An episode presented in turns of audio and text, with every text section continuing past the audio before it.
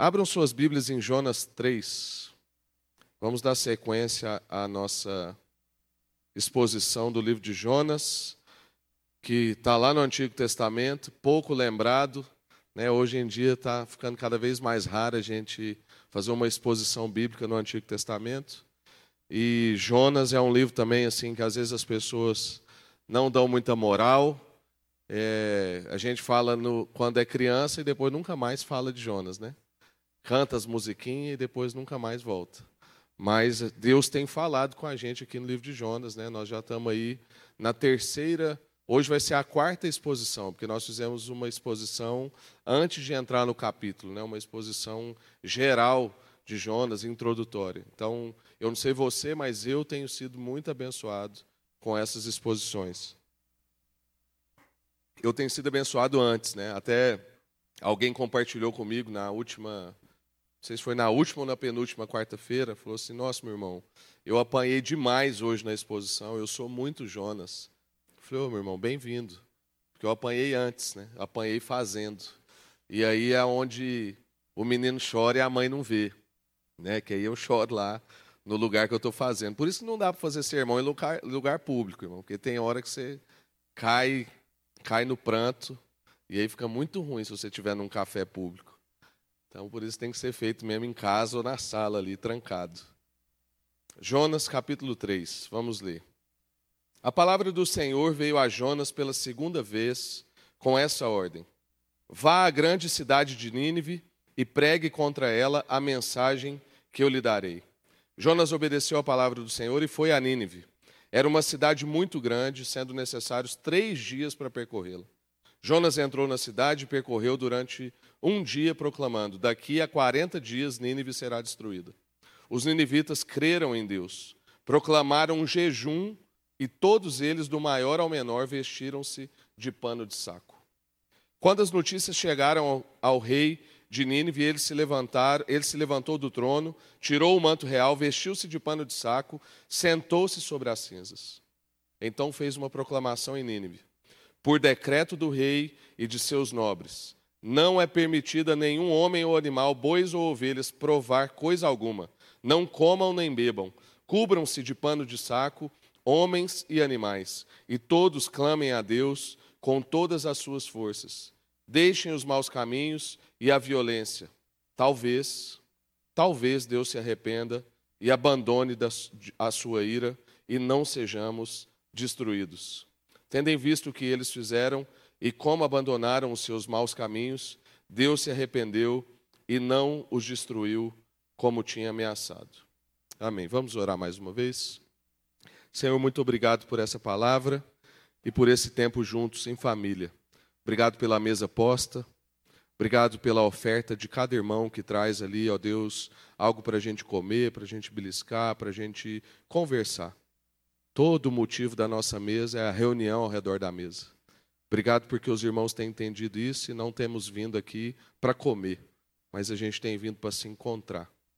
Obrigado a Deus porque essa palavra tem transformado a nossa vida, como o, o Cristóvão e a Rosirene mencionaram.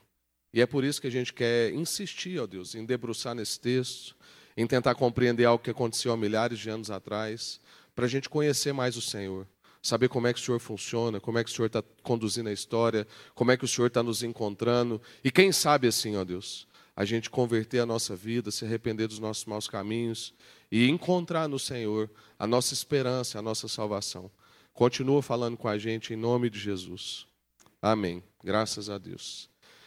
Irmãos, só fazendo uma recapitulação, caso você esteja aqui pela primeira vez na série, nós estamos lidando com um profeta fujão, um homem difícil, um homem que recebeu uma ordem de Deus, mas ao invés de correr para Deus, ele correu de Deus. E ele foi a missão dele era visitar um povo extremamente desafiador, um povo violento, um povo que já tinha lutado contra o seu próprio povo e que era iminente alcançar o povo de Israel de novo. E esse povo não tinha misericórdia. Esse povo era tipo o povo de Goiânia, que serra cabeças e espalha pela cidade. Esse povo era um povo doente, era um povo que despertou a ira de Deus. A gente começa a descobrir com Jonas que Deus tem um, tem um limite. Então Deus não deu corda no mundo, como algumas pessoas pensam, e o mundo está rodando ao léu. Não, Deus está vendo a história.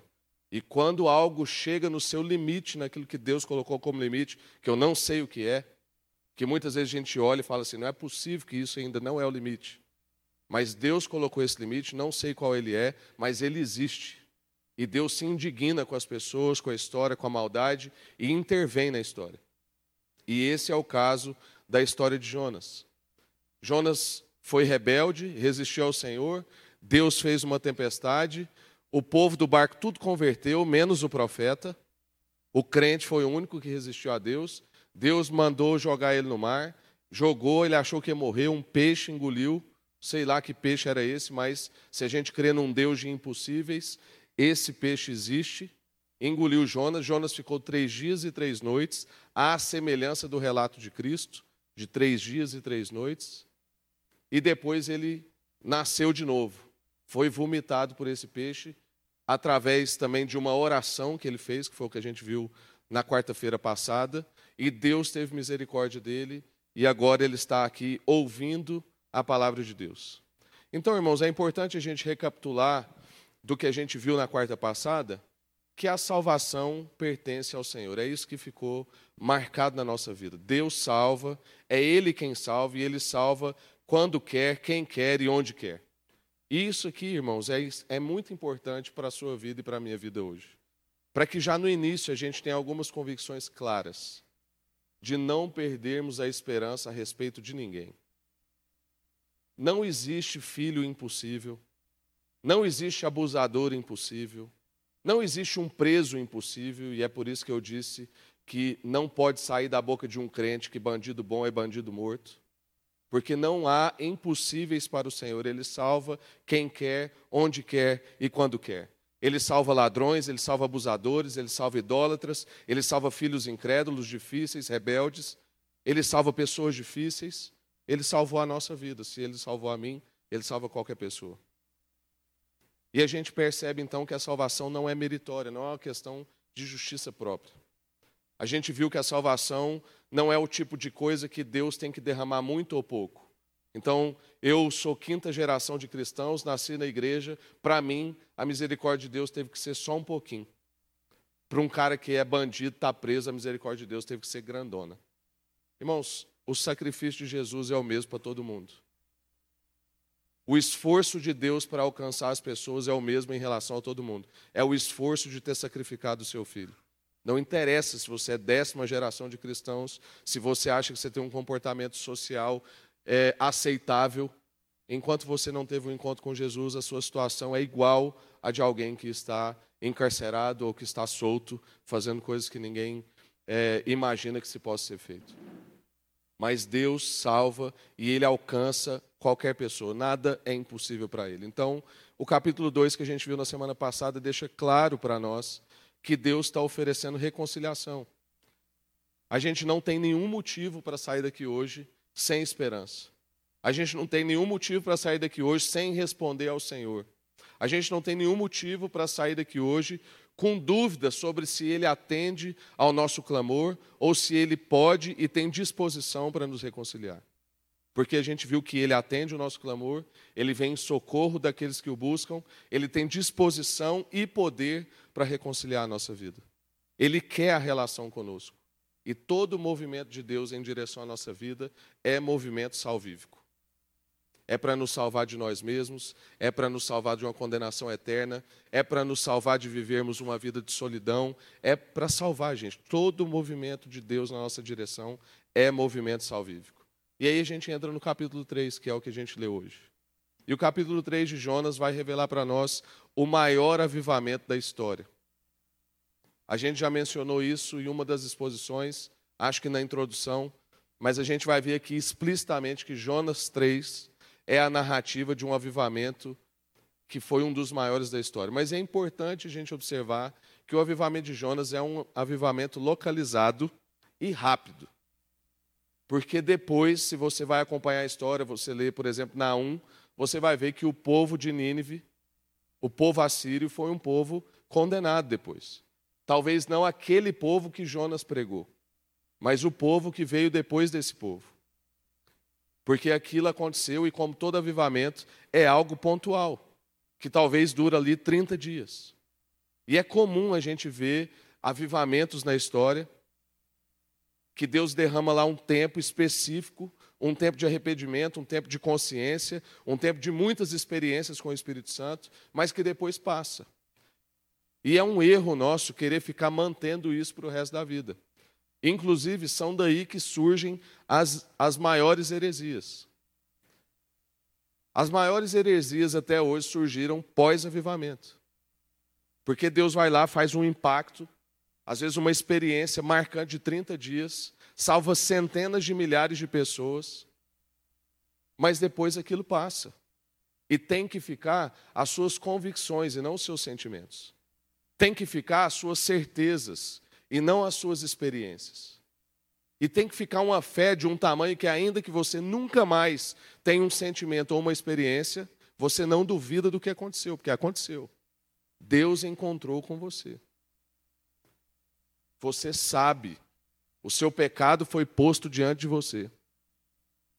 Irmão, se você tem noção de pecado, é porque Deus te encontrou. Porque às vezes a gente acha que Deus encontrar com a gente é um negócio assim, um avivamento. Às vezes é um avivamento pessoal. Mas converse com qualquer pessoa que não está aqui com a gente e que não crê em nada. Converse com ele sobre pecado e vai ser uma conversa totalmente sem sentido.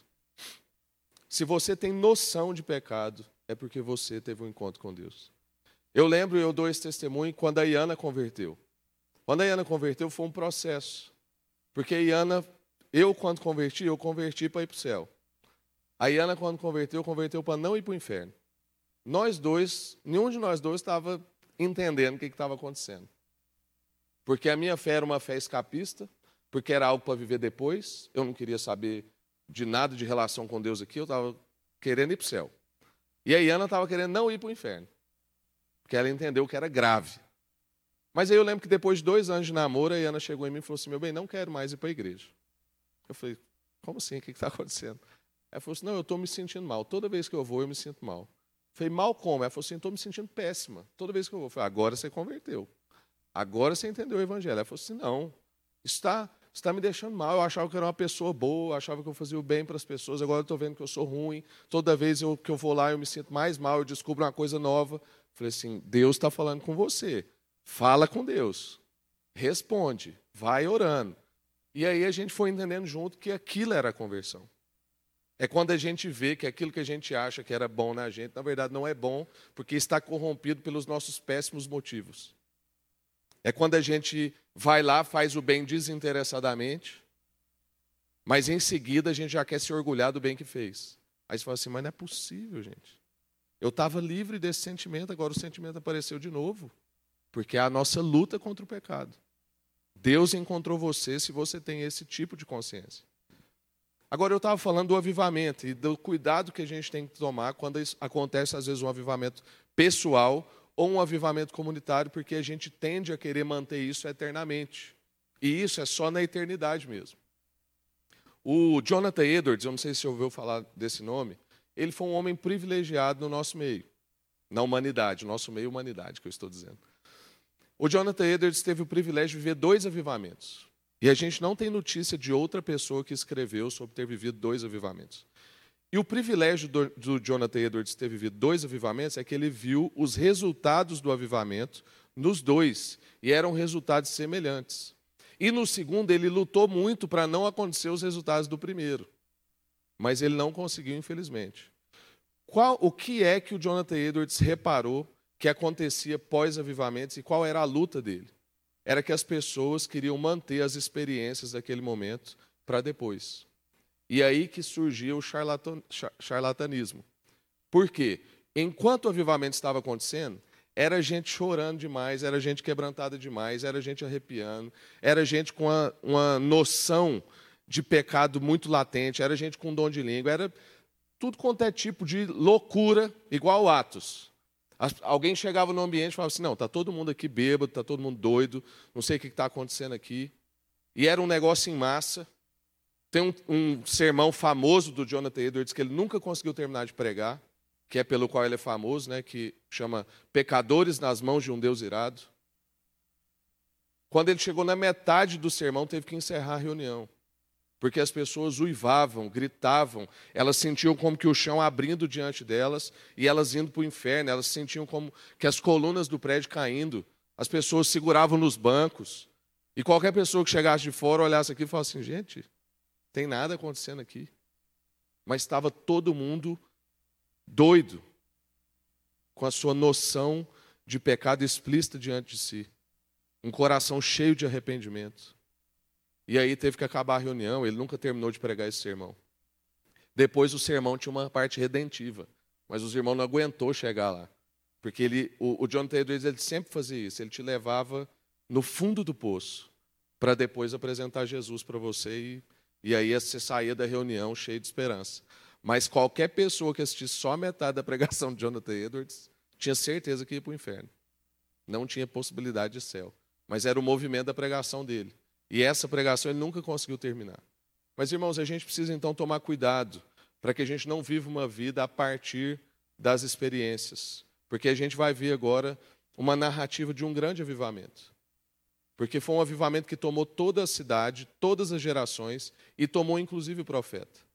Mas a primeira coisa que a gente percebe nessa narrativa de Jonas 3 é um reforço da identidade de Deus. Deus aparecendo como rei, não apenas de Israel, mas do mundo todo. E até hoje. Como a gente já disse, foi a primeira vez que Deus mandou um profeta falar para um povo que não era um povo de direito, um povo de Deus institucionalmente falando, um povo judeu, um povo de Israel. Foi a primeira vez que isso aconteceu na história das Escrituras no Antigo Testamento. Jeremias, capítulo 18, no verso 7 e 8, vai dizer para nós, muito perto do que está acontecendo aqui, e reforçando essa questão de Deus ser rei não apenas em Israel. Jeremias 18, no verso 7 e no verso 8, diz: Se em algum momento eu decretar que uma nação, uma nação, uma nação, não era a nação de Israel. Então, o profeta Jeremias também já estava anunciando. Se em algum momento eu decretar que uma nação ou reino seja arrancado, despedaçado e arruinado, qualquer reino, irmãos, e se essa nação que eu adverti converter-se da sua perversidade, então eu me arrependerei e trarei sobre ela a desgraça que eu tinha, e não trarei sobre ela a desgraça que eu tinha planejado. Deus já anunciando que Ele é rei sobre todas as nações, que ele tem poder e domínio sobre todas as nações e que a sua misericórdia se estende sobre todo o povo. Não há povo poderoso o suficiente contra Deus e não há povo também mau o suficiente para que Deus não se compadeça deles, caso eles busquem arrependimento. Caso eles ouçam a voz de Deus e queiram se arrepender dos seus maus caminhos. Não há esse povo para Deus. Deus renova a sua misericórdia. É claro que a gente sabe aqui que há uma limitação de linguagem quando diz que Deus se arrepende. Além da limitação de linguagem, há um esforço de Deus na nossa direção, e isso é importante dizer, porque às vezes esse é um, um termo polêmico, né? Ah, como que Deus se arrepende se Ele é Deus? Né? Então, como é que Ele vai, depois Ele não vai? Mas é porque Deus está aproximando a linguagem da gente. Como eu disse, todo movimento de Deus em nossa direção é movimento de entendimento, é movimento de salvação. E é por isso que, além de ter o desafio da tradução do original para a nossa língua, ainda há essa disposição, esse movimento de Deus de trabalhar num vocabulário que a gente entenda. O que ele está querendo dizer é que há misericórdia. O que ele está querendo dizer é que se a gente se arrepender dos nossos maus caminhos, ele renova a sua disposição com a nossa vida. Um Deus rico em amor, rico em misericórdia, que renova essa disposição e não apenas com o profeta teimoso e mal-humorado, mas que também alcança um povo mau. Um povo que não era o povo de Deus selecionado e exclusivo, falando de maneira, às vezes, institucional. Um Deus que disciplina também porque ama. Porque nós estamos vendo aqui que Jonas passou uma magrela para chegar nesse tempo. Nós estamos vendo aqui que o povo de Nínive também sofreu até chegar nesse marco. Um povo que viveu a disciplina de Deus, mas viveu essa disciplina porque Deus ama. E o caso de Jonas deixa isso para a gente claro. Porque se Deus não tivesse submetido Jonas àquela disciplina, Jonas não teria clamado. Toda disciplina de Deus na nossa vida é uma disciplina para chamar nossa atenção para Deus. Jonas e o povo estão sendo disciplinados para a obediência. Então, irmãos, se você nunca sentiu um apertinho de Deus na sua vida, nunca sentiu uma disciplinazinha de Deus na sua vida, clame. Porque todo pai disciplina quem ama. Toda disciplina tem que conduzir a gente para uma obediência. Talvez você está tão desobediente que você já não está nem percebendo mais as disciplinas de Deus. Talvez você está colocando tudo na conta de Satanás e é Deus que está lá apertando a sua vida. Como ele fez com Jonas e como ele está fazendo com o povo de Nínive. A segunda coisa que a gente vai percebendo é que o avivamento é um avivamento que alcança o profeta. Um profeta que ouve Deus e que obedece Deus. E isso são características de um avivamento. Um avivamento só de sensações não é avivamento. Todo avivamento tem que ter resposta em obediência e ouvir a Deus. Se for um avivamento só de loucuras, de dons, de quedas e de outras coisas, não é avivamento. Avivamento tem que ter obediência e ouvir a voz de Deus e obedecer. Se a palavra está dizendo que é isso, então eu vou me esforçar para viver o que essa palavra está dizendo. A gente destacar esse ponto, irmãos, do avivamento do profeta, ajuda a gente a enraizar no nosso coração as características de um avivamento pessoal e de um, avento, de um avivamento comunitário. Porque, como a gente está dizendo, avivamento sem arrependimento, sem contrição, sem consciência, sem a mente transformada, sem busca pela santidade. E quando eu estou falando busca por uma santidade, não é busca por santidade escapista. De, ah, também não, não vou sair na cidade para eu não ver as coisas. Santidade não é ficar excluído do mundo. Santidade é conseguir estar exposto ao mundo e não se corromper.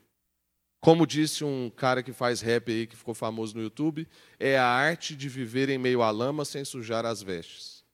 É um rap que chama A Graça da Garça. Depois, se você nunca ouviu, procure no YouTube. A Graça da Garça. A arte de viver em meio à lama sem sujar as vestes.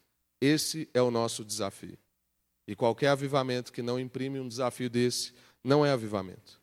Avivamento só de sensações e sentimentos não é avivamento. O profeta viveu esse avivamento pessoal. Ele se arrependeu, ele clamou, ele ouviu e ele obedeceu. Essa é a sequência de um avivamento pessoal e de um avivamento comunitário. Ele se arrepende, ele clama, ele ouve o que Deus está dizendo para ele e obedece. Isso é um avivamento genuíno. E esse texto encerra dizendo para nós do avivamento do povo de Nínive. Então a gente tem um reforço da identidade de Deus, Deus aparecendo como rei, não só do povo de Israel, mas de todas as nações. A gente tem um avivamento pessoal, um avivamento do profeta, que passa por todo o processo de avivamento, que se arrepende, reconhece, ouve e obedece.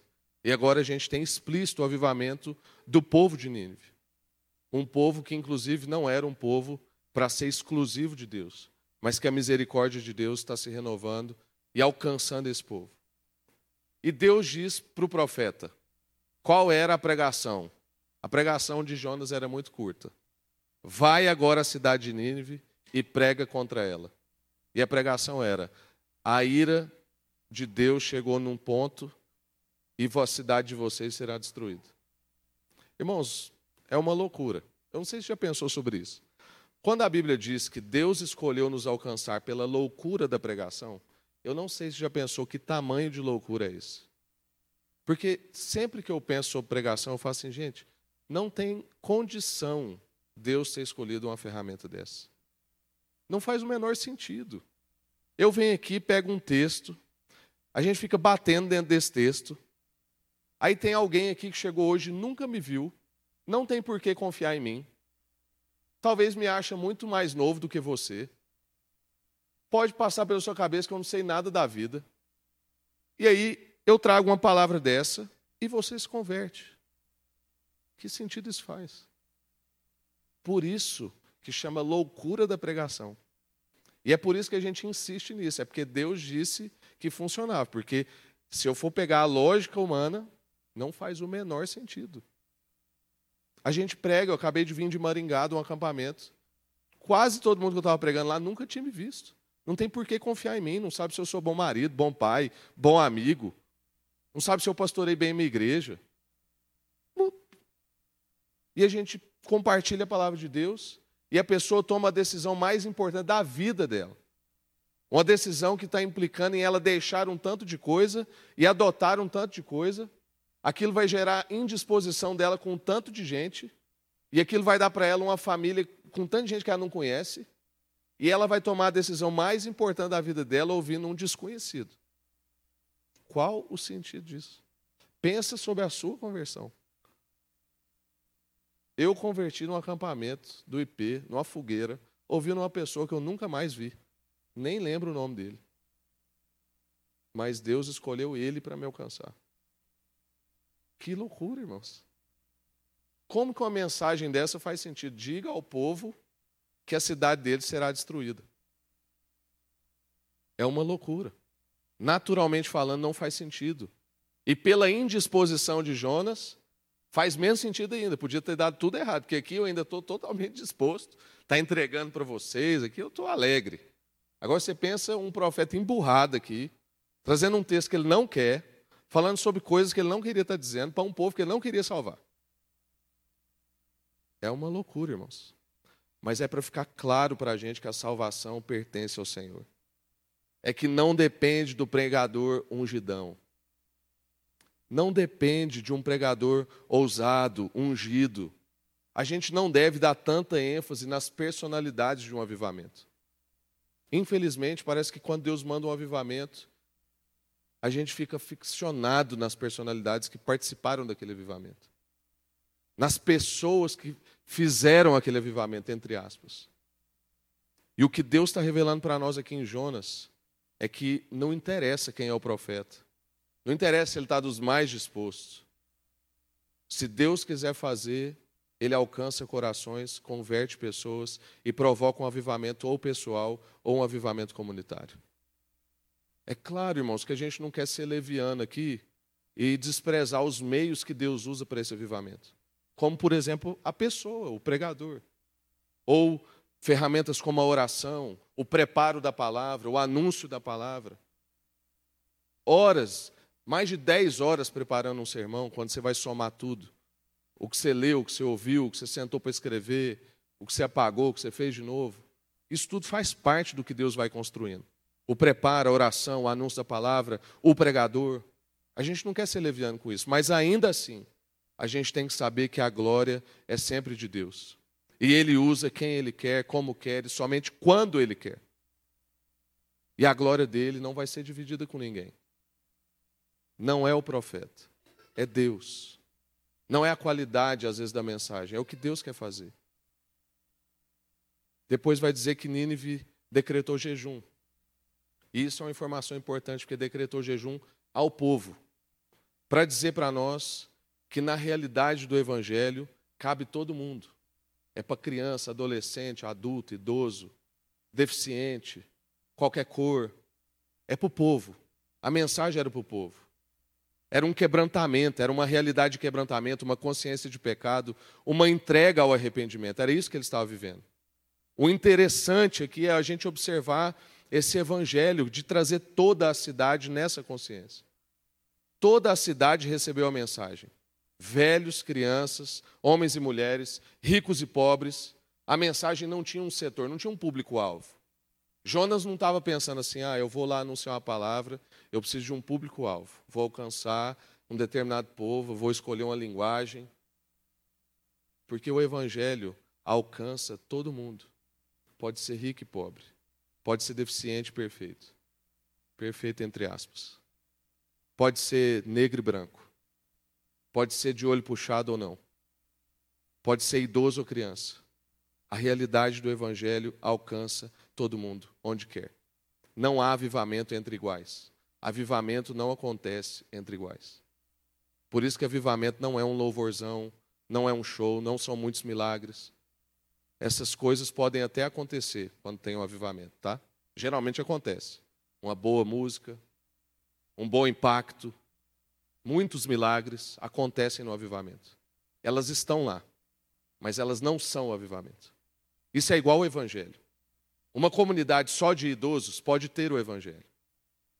Uma comunidade só de jovens pode ter o evangelho.